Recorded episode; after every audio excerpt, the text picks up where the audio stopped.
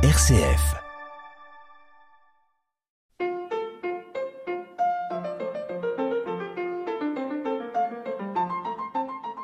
Bonjour à toutes et à tous.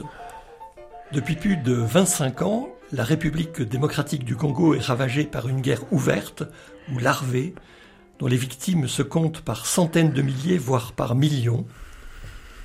Les auteurs de ces tueries et des exactions qui les accompagnent sont multiples. Mouvements rebelles, armées, celles du Congo et des pays voisins, Rwanda, Burundi, Ouganda. Tous s'affrontent pour le pouvoir, pour l'argent, pour s'accaparer les richesses du sous-sol, et ce, en toute impunité et dans une indifférence quasi générale.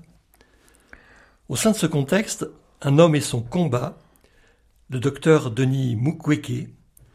Pour nous en parler, Jean-Marie Legout, membre de la paroisse de l'Église protestante unie de Saint-Lô, ex-vice-président de l'ACAT, Action des chrétiens pour l'abolition de la torture, engagé dans le soutien au combat du docteur Mukwege contre les viols de guerre. Jean-Marie Legout, bonjour. Bonjour.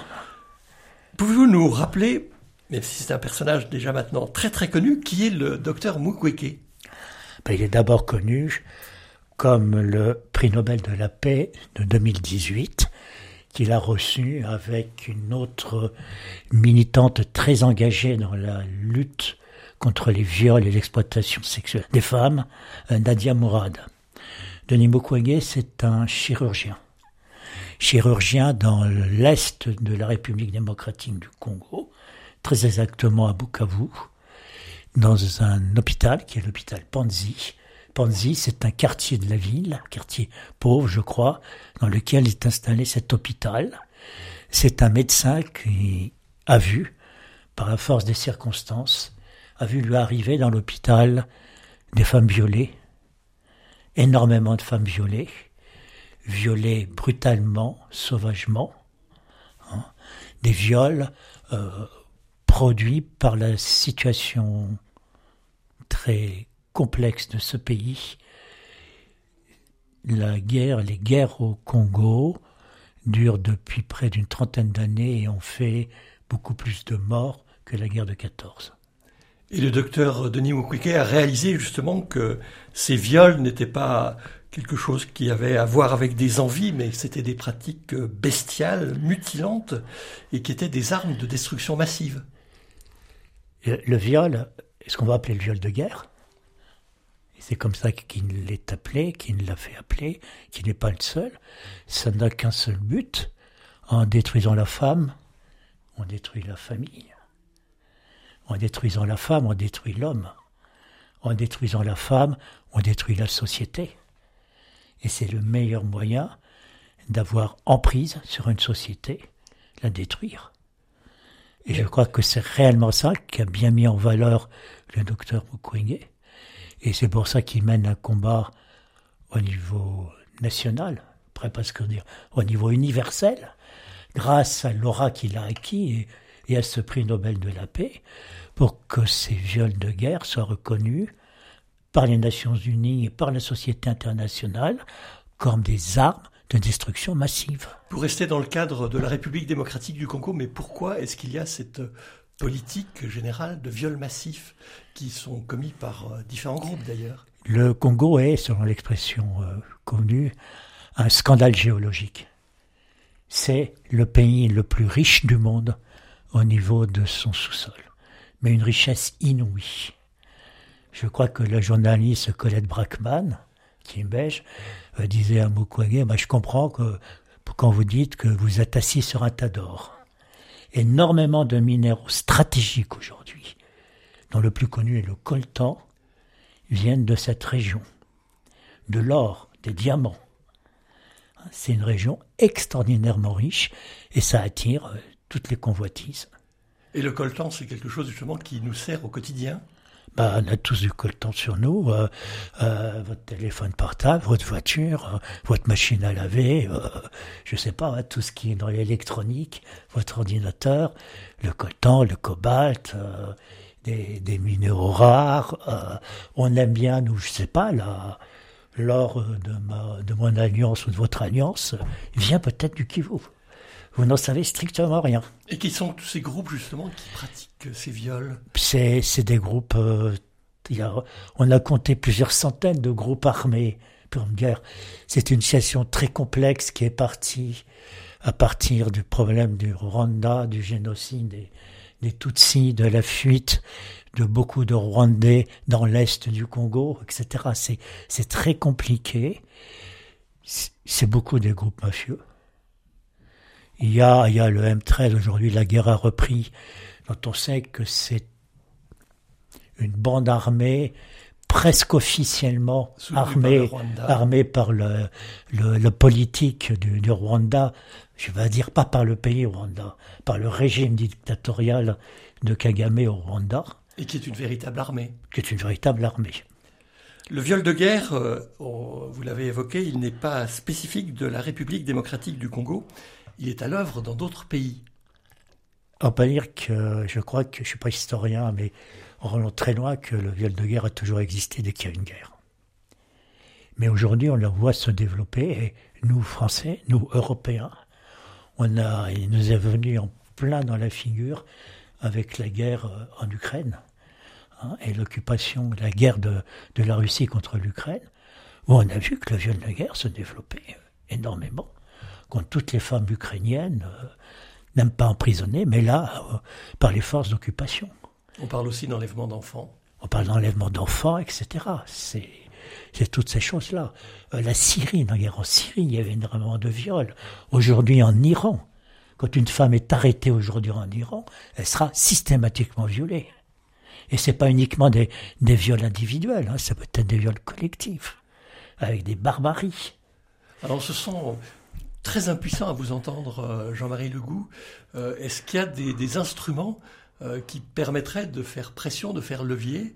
Vous évoquiez la, l'aura universelle du docteur Denis Mukwege. Qu'est-ce qui nous incite déjà à faire par rapport au Congo? Les, les Nations Unies ont, en 2010, lancé une très très grande enquête sur euh, ces, viols de guerre et ces, ces, sauvageries au Congo avec un, grand nombre d'enquêteurs qui s'est finalisé par un rapport qu'on appelle le rapport mapping. Mapping, ça vient de to map, hein, cartographier, hein, qui cartographie, qui situe, je crois, 307 cas précis avec détaillé, euh, bien détaillé, avec le nom. J'ai même un chiffre supérieur à celui que vous donnez, 617. C'est 617, oui, c'est ça, voilà, voilà, voilà, hein, hein, voilà. Et ce rapport a été remis à l'ONU. Il devait rester secret. C'est un journaliste du Monde, euh, Christophe Châtelot, qui l'a rendu public. Donc après, il a été rendu public. Mais les noms, les annexes qui contiennent les noms des responsables, est resté secret. Et le combat qui est demandé euh, par Mukwege, par tous ceux qui le, qui le soutiennent, c'est que ce rapport soit rendu public, que les noms soient rendus publics, afin que la justice puisse être faite. Le vrai combat, c'est le combat contre l'impunité. Alors nous sommes auditeurs euh, de RCF. Euh, quelle est notre possibilité justement de mettre en lumière ce rapport mapping? À qui faudrait-il s'adresser? Ben, la question lui a été posée très précisément par Anna de Montis, qui était journaliste de la 4 lorsqu'il est venu à Caen en, 2019. Et ben, il répond, euh, je vais vous lire un petit peu. Hein. Beaucoup de gens ne connaissent pas ce rapport, et je crois qu'on est en train de jouer sur la mémoire en espérant qu'on va finir par l'oublier. Ce que vous pouvez faire, c'est, je dis, nous donner votre voix et vous organiser à votre niveau. Aujourd'hui, avec les réseaux sociaux, il y a possibilité de créer des groupes. Un groupe de pression en France qui va tout simplement demander aux autorités françaises de s'impliquer et demander au Conseil de sécurité des Nations Unies de s'impliquer, etc., etc. Je crois que nous, ce qu'on peut faire en France, là où on est, c'est faire savoir, c'est faire connaître, se renseigner, faire savoir, faire savoir. Est-ce que des pétitions ont circulé, circulent, ou il faut encore les créer, les renouveler? Ouais, mais les pétitions, ça, ça pas grand-chose. Je crois que ce qui est beaucoup plus important, c'est, c'est les, petites choses. La pétition, on l'a fait, et puis, voilà. C'est faire ça. C'est quand les populations. le politique ne n'agit que quand c'est son intérêt d'agir. Le problème au Congo est tellement important que c'est un problème à la limite qui va se dire au niveau gouvernemental, européen, au niveau des Nations Unies. C'est des, forces de pression. Vous évoquiez également la lutte du docteur Mukwege pour faire en sorte que le viol comme arme de guerre soit condamné comme crime contre l'humanité. Oui, c'est ce qui est capital. Ce qui est très important pour lui, c'est que la justice, il n'y aura pas la paix sans la justice. La justice soit faite.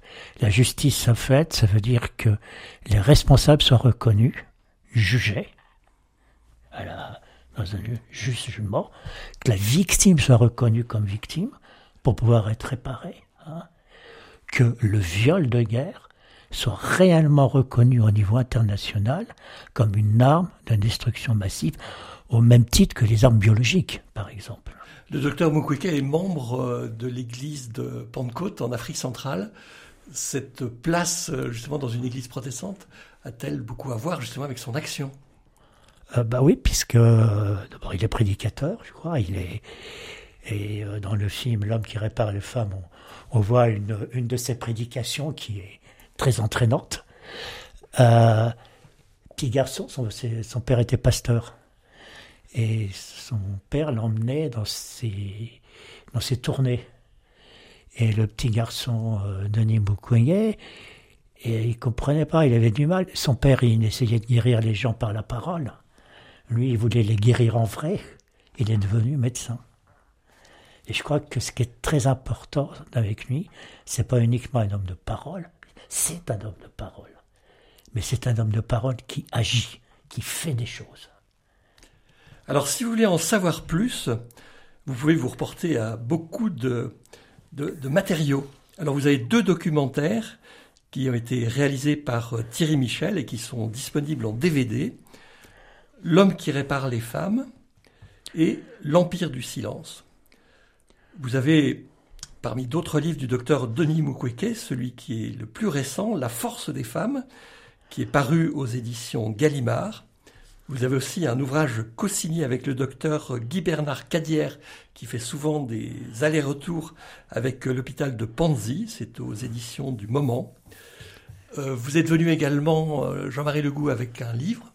C'est un livre belge qui s'appelle Le viol est une arme de terreur et qui est alors c'est aux éditions euh, Martaga. C'est un petit livre belge. Bah, on peut vous donner les références, euh, il suffit de nous les demander, mais qui est très bien fait.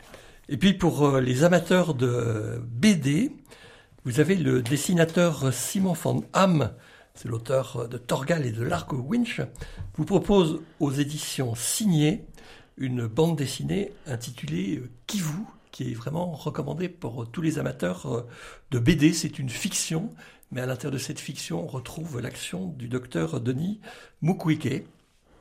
Et puis Jean-Marie Legout, il paraît aussi qu'une euh, exposition serait en préparation à l'université de Caen. Ce sont des, jeunes étudiantes en droit qui ont créé une, association qui s'appelle euh, Justice et Paix Jeunes, et notamment pour faire connaître toute la problématique du viol des femmes comme arme de guerre, et qui sont en train de préparer une exposition sur la RDC pour la, faculté, quoi, pour l'université. C'est en préparation, mais c'est des choses dont on peut donner des nouvelles. C'est justement ça, des jeunes qui se mobilisent. C'est ce qu'il faut. Voilà, merci pour euh, toutes ces précisions. La semaine prochaine, le magazine de l'Église protestante unie vous parlera de la journée mondiale de prière des femmes, préparée cette année par des femmes de Taïwan. Au revoir à toutes et à tous. Au revoir.